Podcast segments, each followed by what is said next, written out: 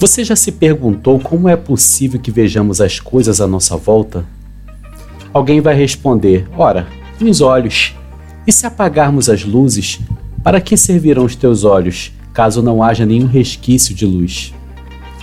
Qual é o mecanismo que possibilita então a visão? Como é que esta pequena esfera pode não só capturar, como também interpretar a vastidão do mundo à nossa volta com cores, textura e nitidez? Mas você sabia que os outros seres vivos não veem o mundo da mesma maneira que nós? Alguns enxergam menos, outros mais, outros muito mais. Para alguns, a realidade é constituída de muito mais coisas do que para outros.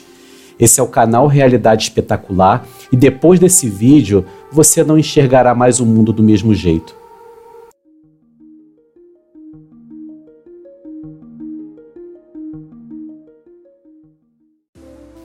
A luz, essa fascinante energia que ilumina o nosso mundo, é composta por pacotes de energia chamada fótons. Ela provém de corpos luminosos como o Sol, lâmpadas ou velas acesas que emitem sua luz própria, e também de corpos iluminados, que são objetos que não emitem luz própria, mas refletem a luz de fontes luminosas. O fóton é a partícula elementar da luz, uma entidade que desafia a nossa compreensão tradicional, existindo tanto como partícula quanto como onda. A natureza da luz é evidente quando observamos fenômenos como reflexão e difusão. Essas ondas de luz interagem com a matéria de maneiras complexas. A luz difundida proveniente de objetos ao nosso redor atinge nossos olhos. É assim que percebemos a forma, a cor e a textura dos objetos em nosso ambiente. A interação da luz com gotas de água na atmosfera pode até criar maravilhas como o arco-íris, demonstrando o espectro de cores que a luz pode produzir. E de onde vêm as cores? A luz emitida pelo Sol é, na verdade, luz branca. Esta luz branca contém todas as frequências de cores do espectro visível, desde o vermelho até o violeta. Quando essa luz branca atinge objetos, algo interessante acontece. Os objetos absorvem algumas frequências de luz e refletem outras. A cor que vemos é a cor que o objeto reflete. Por exemplo, a grama é verde porque reflete a frequência da luz verde e absorve as outras cores. Mas e se mudássemos a cor da luz? Imagine iluminar a grama com uma luz laranja. A grama, que possui a frequência do verde, absorveria a luz laranja e não teria nenhuma cor para refletir. O resultado você veria a grama na cor preta, uma ausência de cor. E quanto ao céu azul, que vemos durante o dia, por que ele é azul e não de outra cor? Quando a luz do Sol entra na atmosfera da Terra, ela interage com pequenas moléculas de ar. Este processo é chamado de dispersão de Heilig. A luz azul e a luz ultravioleta, por terem menor comprimento de onda, são dispersas com mais facilidade na atmosfera, só que a nossa sensibilidade ela é maior para a cor azul. À medida que o Sol se põe, a luz passa por mais camadas de atmosfera e mais dispersão ocorre. Isso faz com que vejamos cores como laranja e vermelho no céu durante o pôr do sol. A fisiologia do olho humano. O olho humano é uma maravilha da biologia, uma janela para o mundo ao nosso redor. Logo na frente do olho temos a córnea, que é uma camada transparente que ajuda a focar a luz que entra no olho. Com um índice de refração de aproximadamente 1,376, maior que o índice de refração do ar, a córnea faz com que o feixe de luz converja para a lente, que é o cristalino. A diferença nos índices de refração entre a córnea e o humor aquoso é o que permite que a córnea refrate a luz que entra no olho, ajudando a focá-la na retina. Se você já viu uma câmera fotográfica antiga, pode ter notado o diafragma, aquele mecanismo que controla a quantidade de luz que entra na câmera. Ele é muito semelhante à íris em nossos olhos. Assim como o diafragma de uma câmera se ajusta para permitir mais ou menos luz dependendo das condições de iluminação, a íris em nossos olhos faz o mesmo. Em condições de muita luz, a íris se contrai, fazendo com que a pupila, a abertura no centro da íris, diminua. Em condições de pouca luz, a íris se expande, fazendo com que a pupila aumente, permitindo que mais luz entre no olho. O que acontece então quando usamos dispositivos como celulares ou televisões em ambientes escuros? Nossas íris se expandem para permitir a entrada de mais luz devido à baixa iluminação ao redor. No entanto, essa íris expandida, ao permitir a entrada de mais luz, também permite a entrada da luz intensa e direta desses dispositivos. Esse influxo de luz concentrada pode causar um estresse excessivo na retina, danificando as células fotorreceptoras, levando a problemas de visão.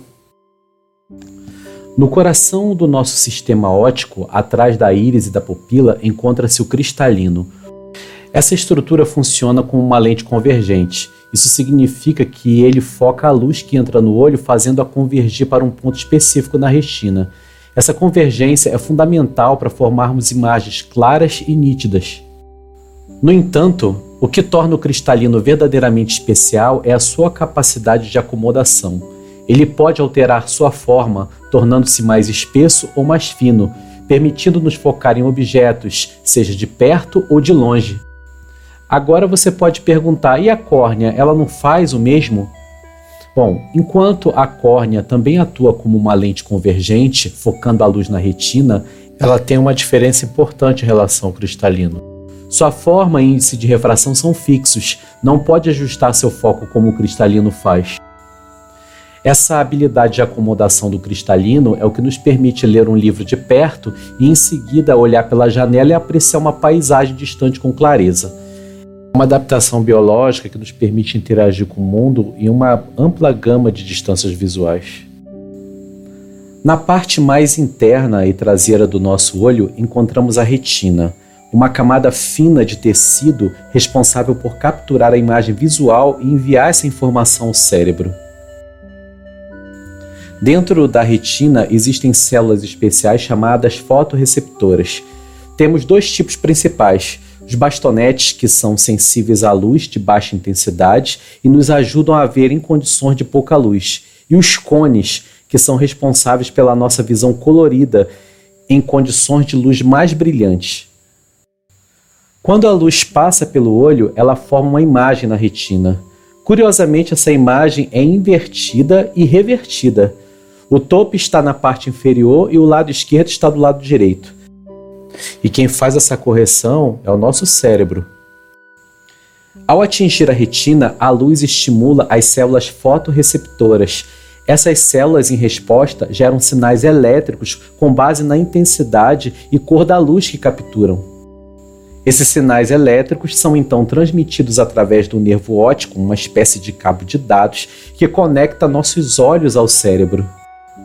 Uma vez no cérebro, esses sinais são processados e interpretados, resultando na imagem nítida e correta que percebemos. Isso significa que, para experimentarmos o mundo ao nosso redor, nós precisamos da colaboração entre olho e cérebro. Perceba então que, embora nossos olhos captem a luz e formem imagens, a verdadeira magia da visão acontece em nosso cérebro. É aqui que os sinais elétricos são transformados em imagem que reconhecemos e compreendemos. E a imagem que percebemos não é uma representação objetiva da realidade. Em vez disso, é uma interpretação subjetiva, moldada por nossa estrutura mental, experiências passadas e até mesmo nossa cultura. Duas pessoas podem olhar a mesma cena e percebê-la de maneiras ligeiramente diferentes, com base em suas experiências de vida, crenças e valores. Frequência de luz visível. A luz é composta por ondas eletromagnéticas, cada uma com uma frequência específica. Nem todas essas ondas são visíveis para nós. Apenas uma pequena parte do espectro eletromagnético é percebido pelos nossos olhos como luz visível. A faixa de frequência visível para o olho humano geralmente varia entre 400 a 700 nanômetros de comprimento de onda. Dentro desse intervalo, percebemos diferentes cores. No comprimento de onda mais curto, 400 nanômetros, percebemos a cor violeta, À medida que avançamos para ondas mais longas, vemos o azul, o verde, o amarelo e finalmente o vermelho por volta de 700 nanômetros. Devemos lembrar que frequência e comprimento de onda são inversamente proporcionais. Logo, dentro do espectro do visível, o violeta tem maior frequência e o vermelho tem menor frequência. Por isso falamos ultravioleta, ou seja, frequência acima do violeta, e infravermelho, que é frequência abaixo do vermelho. Na imagem, onde o comprimento de onda aumenta da esquerda para a direita, a frequência aumenta da direita para a esquerda. Logo, raios gama tem maior frequência do que raios X, e raios X maior frequência do que ultravioleta.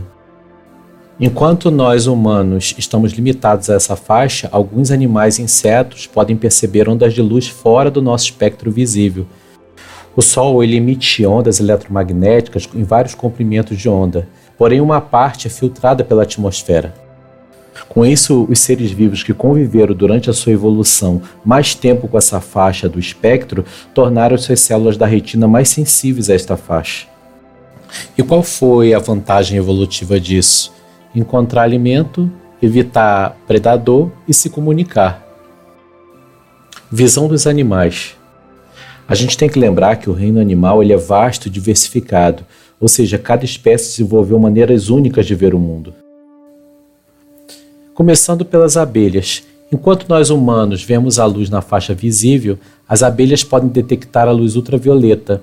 Isso permite que vejam padrões em flores que são invisíveis para nós, e é isso que permite que elas sejam guiadas até o néctar. Boa parte dos felinos, como os nossos gatos domésticos, onças, leopardos, Possuem uma grande quantidade de bastonetes, o que lhes permite serem bons caçadores noturnos. Já nos camaleões, os olhos direito e esquerdo se movimentam de forma independente. Isso permite que eles possam focar dois pontos ao mesmo tempo. Os pássaros, principalmente aqueles que migram, possuem sensores sensíveis à luz polarizada. É isso que faz com que eles possam viajar no céu utilizando padrões de luz que são invisíveis para nós. Os polvos, apesar de viverem em um ambiente aquático, eles têm uma excelente visão. Eles também conseguem identificar polarização.